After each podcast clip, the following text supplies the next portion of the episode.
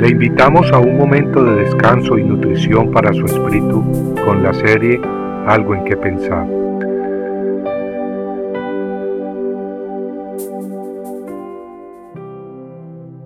Sedequías.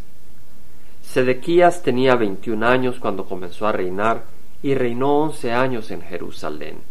Segunda de Reyes 24:18. Sedequías fue un desastre y nos debe servir de advertencia. No, Sedequías no fue un desastre porque comenzó a reinar muy joven, de 21 años. La Biblia habla de Josías, quien comenzó a reinar de tan solo ocho años, y fue sin embargo una gran bendición para el pueblo de Dios. Por el contrario, Sedequías fue un desastre. Él fue una desgracia y trajo mucha desgracia debido al camino que escogió, el ejemplo que dio. Las escrituras dicen que este rey de Judá hizo lo malo ante los ojos del Señor su Dios y no se humilló delante del profeta Jeremías que le hablaba por boca del Señor.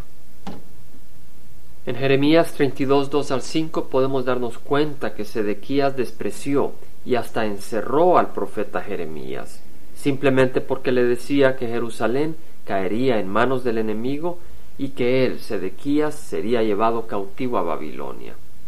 El rey no quería arrepentirse de sus caminos y por supuesto que no le gustaban las palabras de Jeremías. Pero no solo Jeremías le advertía del juicio que venía. En Ezequiel 12.1 al 7 leemos que Dios le dijo al profeta que se pusiera equipaje sobre el hombro, como lo llevan los que van al exilio, y que hiciera un hoyo en la pared, y que saliera por el hoyo con el equipaje sobre los hombros, como señal de que el pueblo a sí mismo saldría al exilio. Luego Ezequiel profetizó que Sedequías sería llevado a Babilonia, pero que nunca vería Babilonia, aunque allí moriría. Las profecías de Jeremías y de Ezequiel indicaban pues que Sedequías sería llevado a Babilonia, pero Ezequiel decía además que el rey no vería Babilonia. Parece algo un poco confuso, sin embargo, era muy claro cuando se cumplió. Como vemos, se cumplió al pie de la letra pues en Segunda de Reyes 25:47 leemos que cuando el enemigo abrió una brecha en la ciudad, todos los hombres de guerra huyeron de noche por el camino de la puerta entre las dos murallas, junto al jardín del rey, pero el ejército de los caldeos persiguió al rey y lo alcanzó en los llanos de Jericó. Entonces capturaron al rey y lo trajeron al rey de Babilonia en Ribla, y éste lo sentenció. Y degollaron a los hijos de Sedequías en su presencia, y a Sedequías le sacó los ojos, lo ató con cadenas de bronce y lo llevó a Babilonia. La palabra de Dios que tanto turbaba y confundía a Sedequías se cumplió completamente. Ese fue el fruto que Sedequías cosechó al ignorar y burlarse de las profecías, maltratando a los siervos de Dios. El pago de su maldad fue ver con sus propios ojos cuando el enemigo degollaba a sus hijos. Y luego, con esa escena en su mente, la última escena que sus ojos vieran, le arrancaron los ojos. Entonces lo encadenaron llevándolo como un animal salvaje a la tierra enemiga. La Biblia habla de la ira divina que viene sobre este mundo.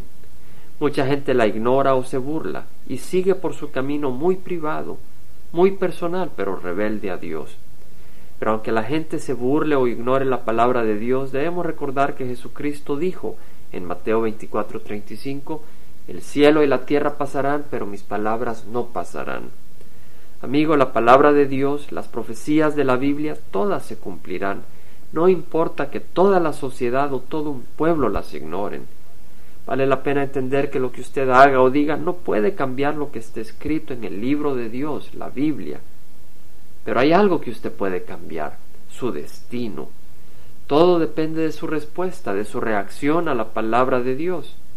¿Cuál es su respuesta? ¿Es acaso incredulidad, burla? ¿Acaso se tapa los oídos o cierra sus ojos?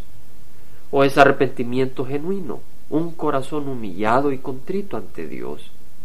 Amigo, el camino de Sedequías lleva a la destrucción, mas el de Cristo a vida abundante y eterna. ¿Cuál escoge? Compartiendo algo en que pensar, estuvo con ustedes Jaime Simán. Si usted desea bajar esta meditación, lo puede hacer visitando la página web del Verbo para Latinoamérica en www.elvela.com. y el Vela se deletrea E L B de verdad E L A, donde también encontrará otros materiales de edificación para su vida. Puede también escribirnos al Vela Pio Box 1002 Orange, California 92856, Estados Unidos. Dios le bendiga.